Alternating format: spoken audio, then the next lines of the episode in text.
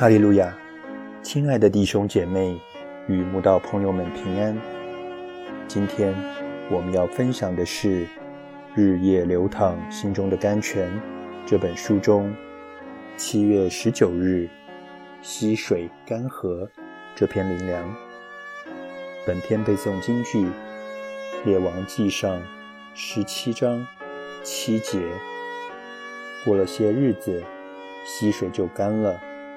因为雨没有下在地上，就在以利亚要去加密山大战亚哈王的八百五十个假先知，以证明自己所拜的是真神，而亚哈王与众民所拜的是假神前，神竟叫以利亚去住在基利溪旁，而后又叫他去找撒勒法的穷寡妇，供应他吃食。任凭任何人是以利亚，都会觉得神这样的安排是在开玩笑，因为不管是基利西旁或撒拉法的穷寡妇家，代表的都是物质的极度缺乏。真不懂神为何如此筹划，但以利亚凭着信心就往前行了，并没有质问神住在基利西旁。要以什么为生？更没有质问神。穷寡妇连自己都快饿死了，又要如何供养他？因为以利亚知道物质的缺乏、环境的恶劣，这种除神以外没有其他供应来源的境况，都是对属灵能力最有建设的帮助。当以利亚住在基利溪旁。神吩咐乌鸦叼饼与肉给他吃时，伊利亚心里很清楚，这是神所行的大神机。所以，当他面对溪水日渐干涸的状况，他可以毫无所惧，因他知道一切操控在神手里。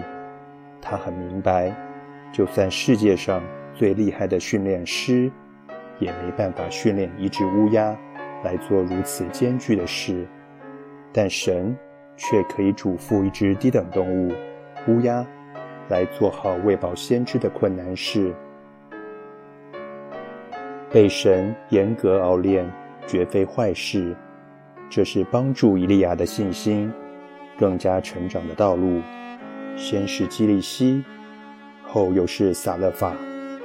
原来生命中所有的枯井、沙漠。旷野、祸患、困难、眼泪，都是点缀我们生命丰富的美好色彩，一下子就过去了。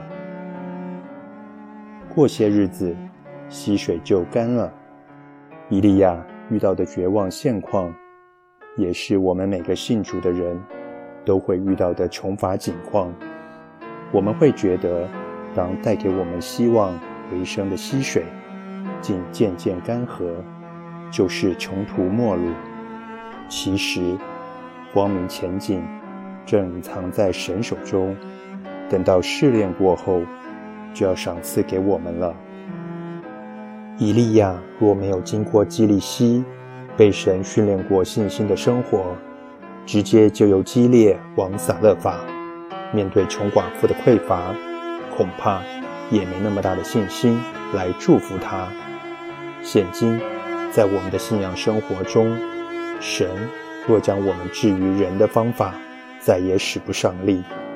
蜀地的溪水泉源干涸，再也无资源可用，反倒是亮光、希望来临的时候。因为我们生存的帮助与盼望，全是在乎创造天地的主。